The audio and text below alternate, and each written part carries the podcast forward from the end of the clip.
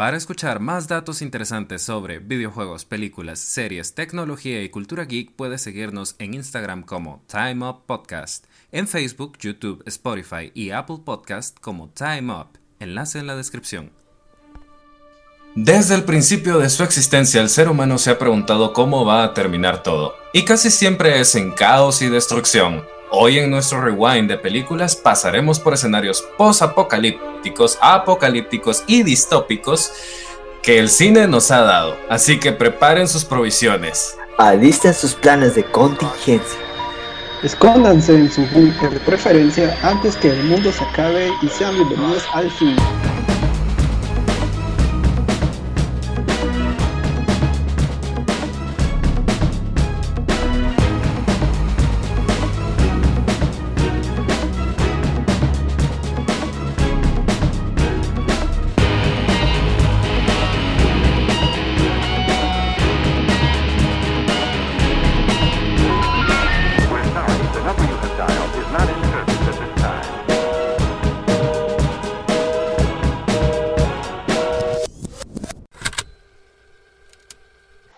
El fin de los tiempos. El cine apocalíptico y posapocalíptico ha sido utilizado como una crítica a las acciones del hombre en la Tierra actualmente y sus consecuencias en el futuro. Poseen una visión en general pesimista en la que el hombre es castigado por su irresponsabilidad, siendo víctima de esta. Algunas de las primeras películas que describen escenarios apocalípticos según la naturaleza del desastre serían Godzilla, en 1954. Es una película muy aclamada por su uso de los efectos prácticos en su tiempo. O sea, era muy común en esa época el utilizar trajes y maquetas, pero es un arte ver todo esto de la ejecución de las maquetas. Además de que vamos a empezar con las películas de desastres naturales.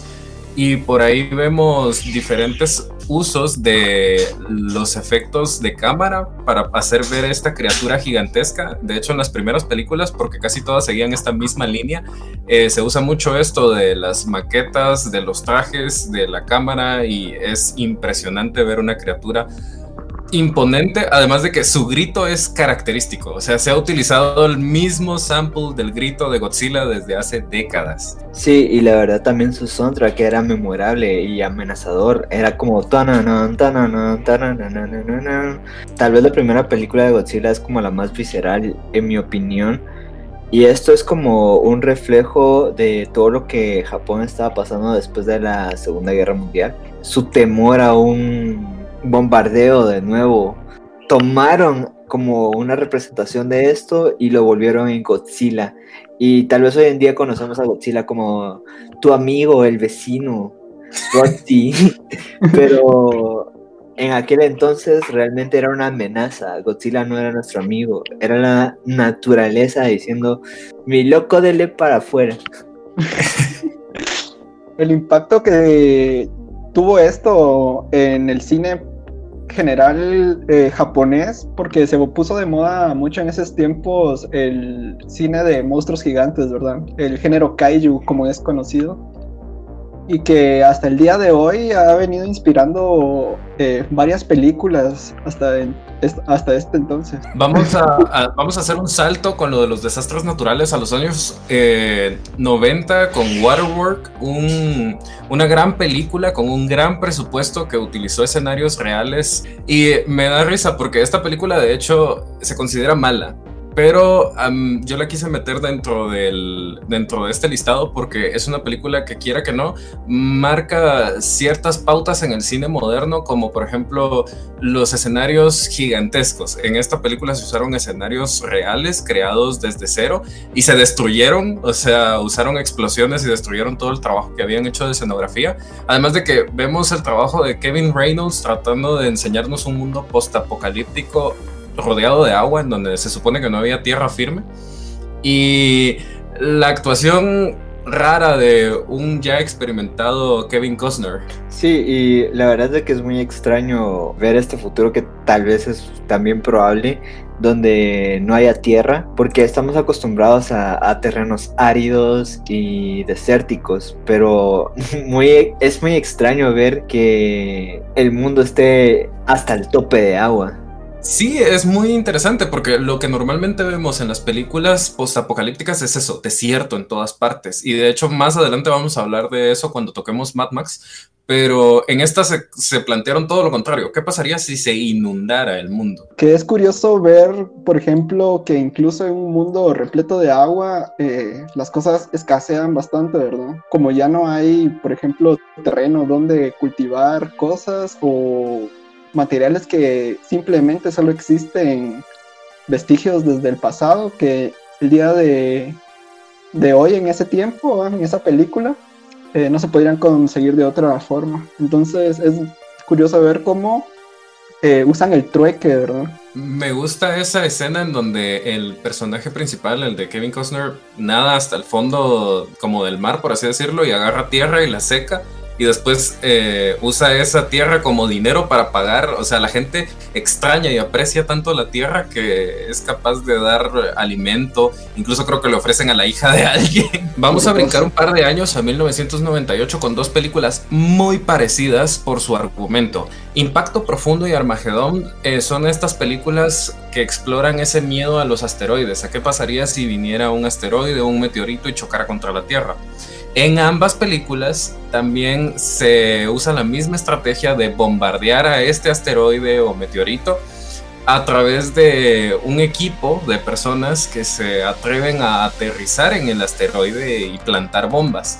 Las dos películas son muy parecidas, salieron el mismo año, lo único que Impacto Profundo trata el tema desde un punto de vista más, em, por así decirlo, familiar y filosófico, mientras que Armagedón, que tiene evidentemente un mayor presupuesto, logra explotar escenas de acción, escenas de comedia, además de que tiene un elenco pues muy reconocido con Bruce Willis, con Ben Affleck, con Steve Buscemi, con Liv Taylor. Y no olvides de que tenían la canción de Aerosmith.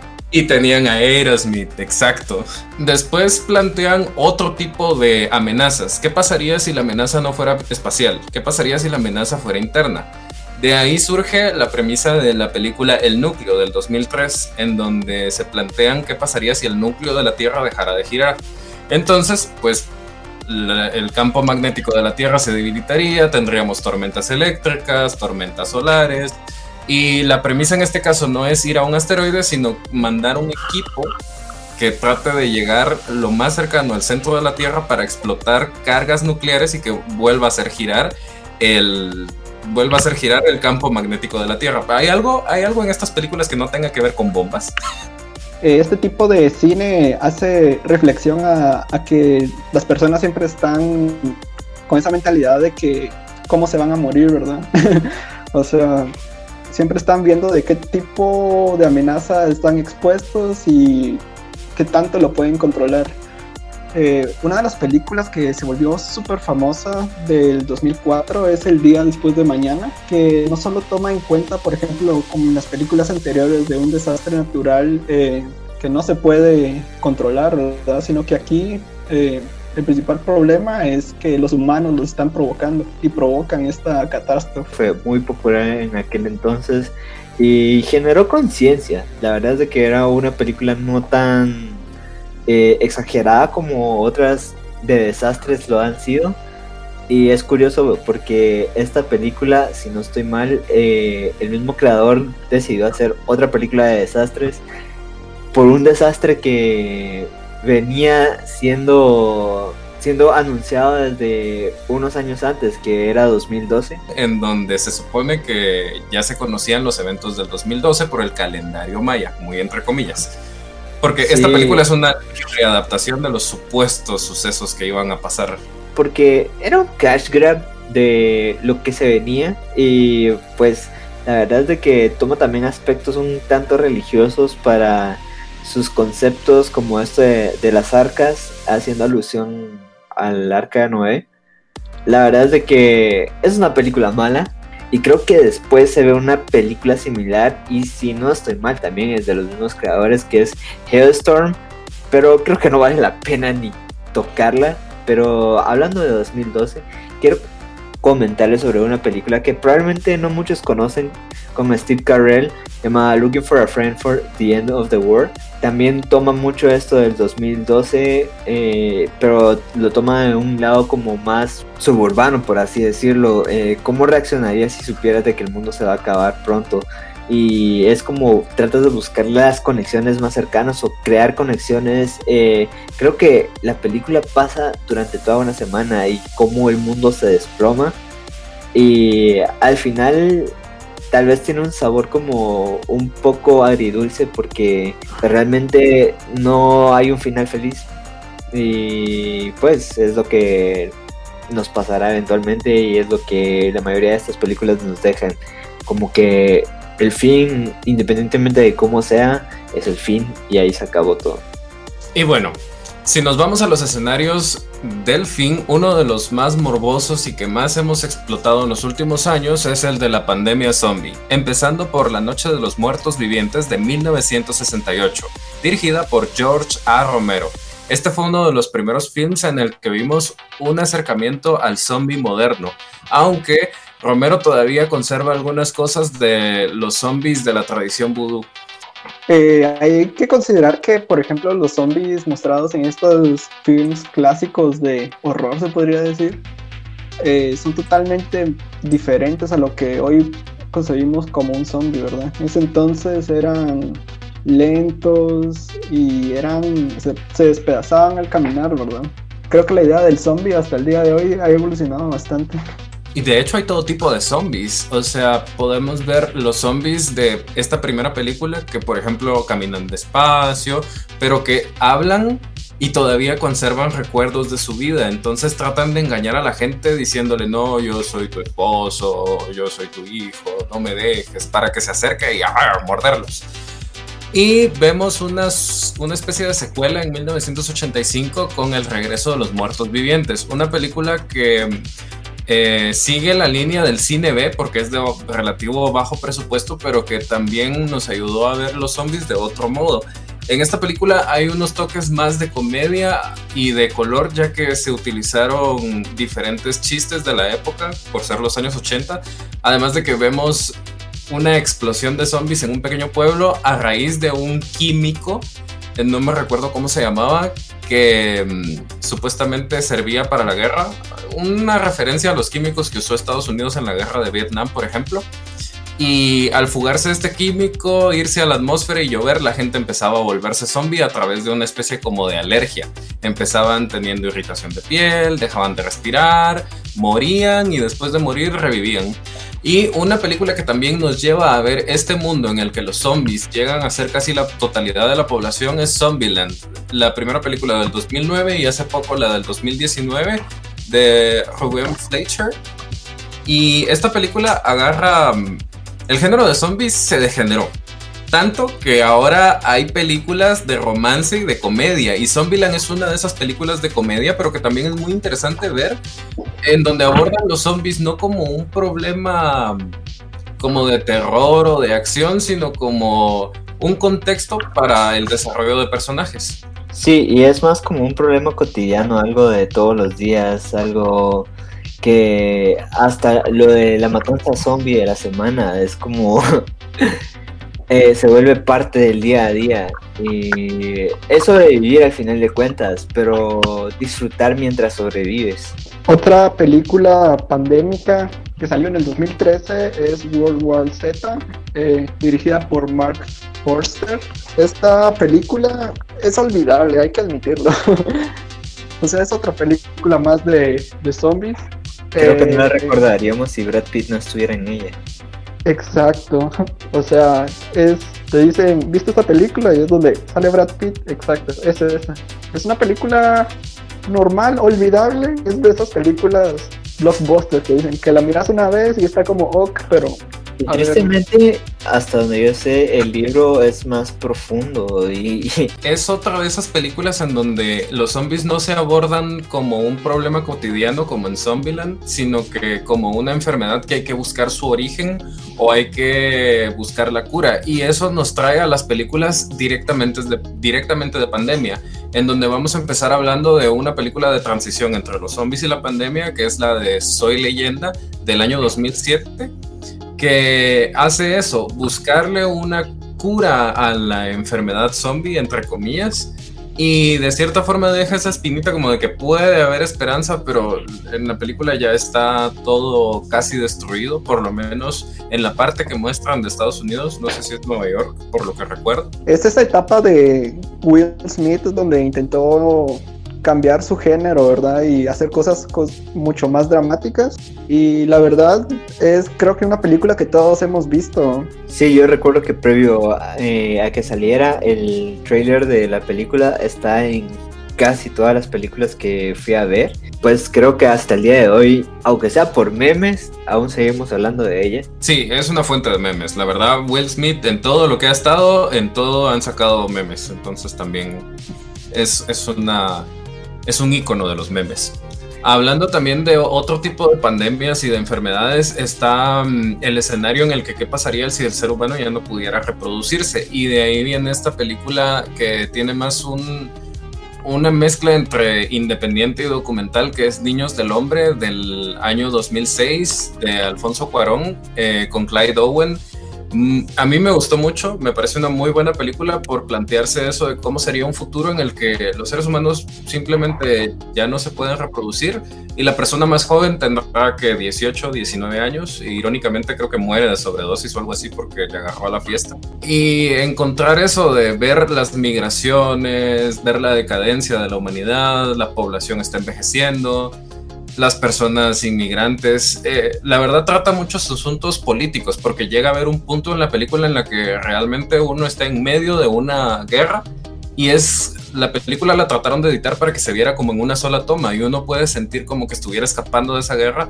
y al mismo tiempo estuviera encontrando la esperanza de la humanidad en un mundo que ya está desbaratado. Sí, y quiero tomar un poco en cuenta lo que estás diciendo de encontrar la esperanza. Yo siento que la mayoría de películas apocalípticas y post-apocalípticas tienen un sentimiento muy depresivo y derrotista, pero Niños del Hombre hay una escena muy muy buena que es cuando creo que están en medio de un ejército y están todos disparándose y todo el mundo cesa el fuego cuando escuchan al niño llorar. Y ahí es donde ves cómo la esperanza es lo que mueve al mundo y es lo que nos cambia. Y ese bebé representa mucho en la película. O sea, es la esperanza de, del hombre de seguir aquí. Y quizá es lo que Niños del Hombre tiene como... No, tenemos, no vamos a dejar un legado, pero cuando ya tenemos la noción de que hay algo que va a perdurar, algo que nos va a mantener aquí, es cuando todo lo demás ya no tiene sentido.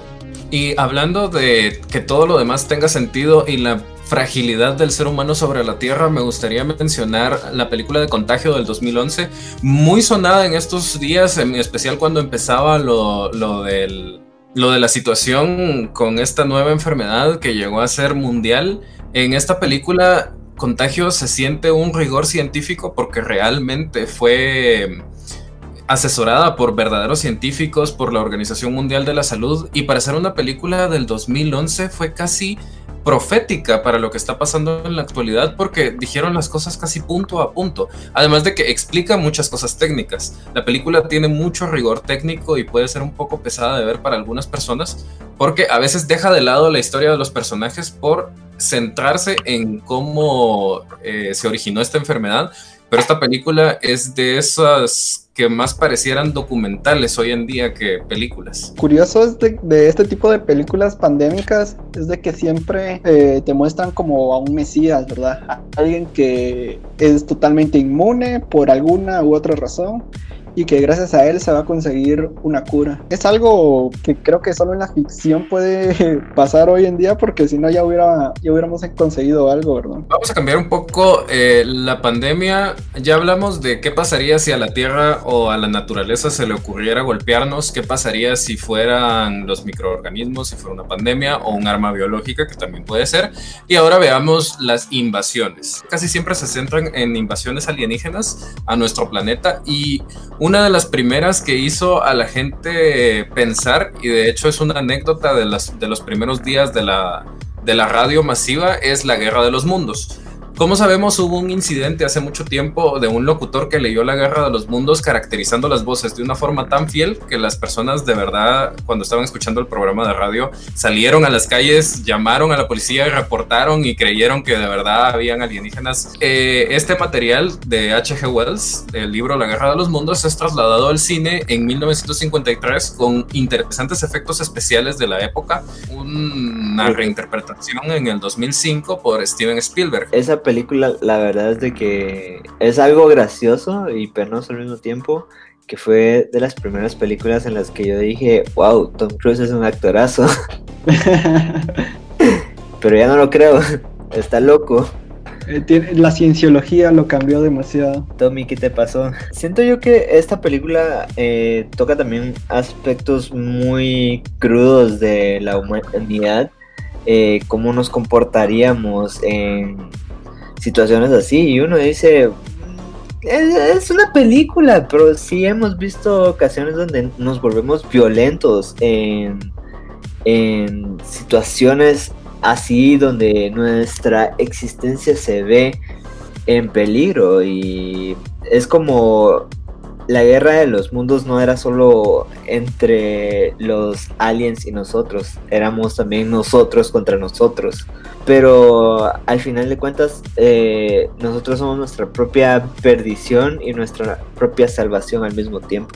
Es un aspecto algo triste a considerar porque nos damos cuenta, incluso hoy en día con esta situación, de que incluso con un eh, final inminente, un peligro, eh, no, nos no nos podemos unir como especie todavía y buscar el bien común. Vámonos al otro espectro. ¿Qué pasaría si nosotros trabajáramos contra una amenaza? Y la verdad es de que tal vez esto surge como de un sueño de la infancia, de ver robots gigantes y monstruos peleando, pero Pacific Rim nos pinta un mundo donde la humanidad decide cooperar para defendernos de los monstruos que nos atacan, creando eh, máquinas gigantes llamadas Jaegers para combatir a los Kaijus que vienen. Bueno, los Kaijus vienen de una especie de puente eh, interdimensional o interespacial que se origina en el interior de la Tierra y me gusta mucho el paralelismo que tiene esta película de Guillermo del Toro con una saga de animes que me gusta también bastante que se llama Evangelion y sí, lo tenía que mencionar. Tenía que mencionar el paralelismo de los Kaijus con los Ángeles y de los Jaeger con los Evas. Guillermo del Toro es alguien eh, que crea sus universos eh, muy orgánicamente. O sea, todo encaja a la perfección. Y una clara demostración de esto es esta película y también una clara representación de esto es porque la secuela fracasó rotundamente porque él ya no estuvo, ¿verdad? Eh, de primero está la presentación donde nos pintan cómo es este mundo y la verdad es de que tanto las escenas, o sea, hay escenas tan pequeñas pero icónicas. Recuerdo que hay una parte donde hay un montón de gente tomados de las manos como esperando a que los Kaijus los aplacen, pero es como van formando de a poco cómo el mundo fue evolucionando y la verdad es de que también me gusta eh, cómo recalca que la unión de la humanidad es lo único que la mantuvo eh, en todo lo que pasó y creo que pasan como 10, 15 años de, la humanidad peleando contra los Kaijus hasta que la película arranca. Que una de las películas que yo recuerdo así más claramente donde empezó como a verse este mundo cada vez más real a lo que conocemos es Terminator. Desde la primera, siendo honesto, la primera que vi fue la segunda, Judgment Day, y luego la tercera. Realmente hasta hace unos años finalmente vi la primera y la verdad es de que, wow, qué, qué película para su tiempo y qué conceptos tuvo un concepto muy interesante que es hablar de una película que empieza en el futuro y vemos que ya hay una guerra con las máquinas que ya está casi que perdida y mm, regresamos al pasado para tratar de solucionar las cosas o tratar de salvaguardar un poco el, futuro. ¿Qué pasa cuando realmente toda la civilización se viene abajo y volvemos un poco a nuestro lado primitivo? Yo creo que Mad Max nos refleja un poco de cómo sería un mundo sin reglas y todos contra todos, sálvense quien pueda. La verdad es que me encanta mucho la estética visual de, de estas películas. Creo que es algo que se ha utilizado mucho para pensar en un mundo post-apocalíptico. Creo que de ahí vienen muchas imágenes icónicas y la verdad es que me da, un poco de risa decir esto, pero no sé si vieron la segunda película de Lego. Eh, hay tintes de Mad Max por ahí también.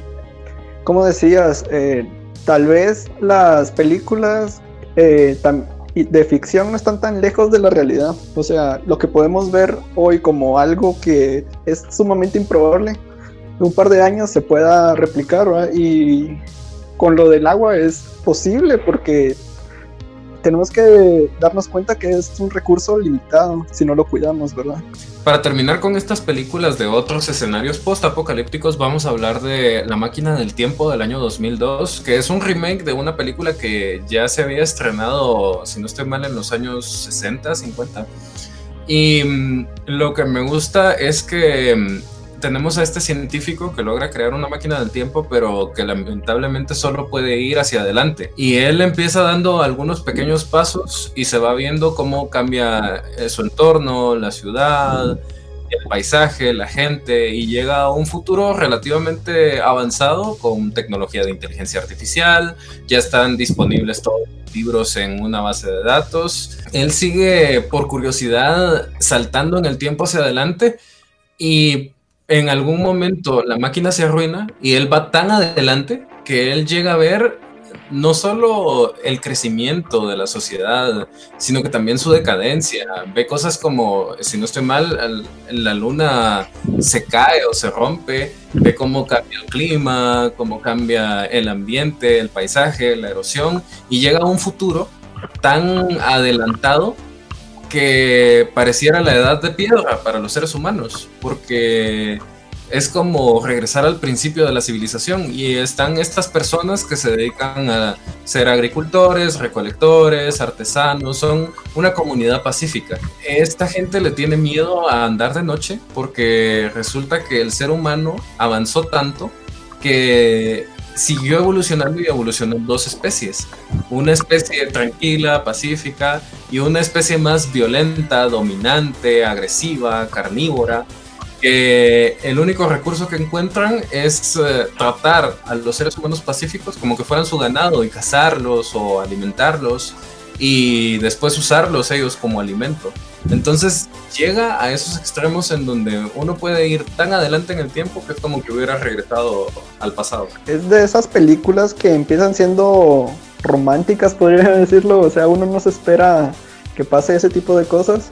Porque hay que recalcar que el protagonista de esto es un hombre de inicios del siglo XIX, digamos, que logra tener esta máquina del tiempo con estilo toda steampunk y rara, intentando revivir a su esposa barra novia, no me acuerdo lo que era, ¿verdad? Y vemos que eh, sus intenciones eran tan eh, pura, se podría decir, pero terminó descubriendo algo totalmente diferente. O sea, es una película rara, porque empieza por un rumbo y termina con uno totalmente diferente, ¿verdad? Ahora que sobrevivimos al fin del mundo y al fin del podcast, gracias por quedarse tanto tiempo, vamos a mencionar vamos a decir que hubieron muchas películas que faltaron en este rewind, además de que sagas como Mad Max, como Terminator o como Matrix dan para hablar cada una un podcast entero solo de ellas y buscar interpretaciones eh, guiños, referencias, efectos.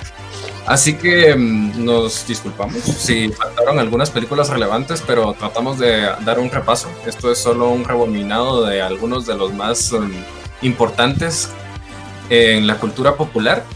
Pero siempre nos pueden dejar sus comentarios o darnos algo de retroalimentación y decirnos qué otras películas podríamos mencionar o de cuáles podríamos hablar a futuro. Les damos las gracias. Yo soy Tesla. Yo soy Spider Dude. Yo soy Jimbo. Y esto fue Time Up. Este programa fue grabado en tiempo real en Time Up Studios y es una producción original de Time Up Cast Productions.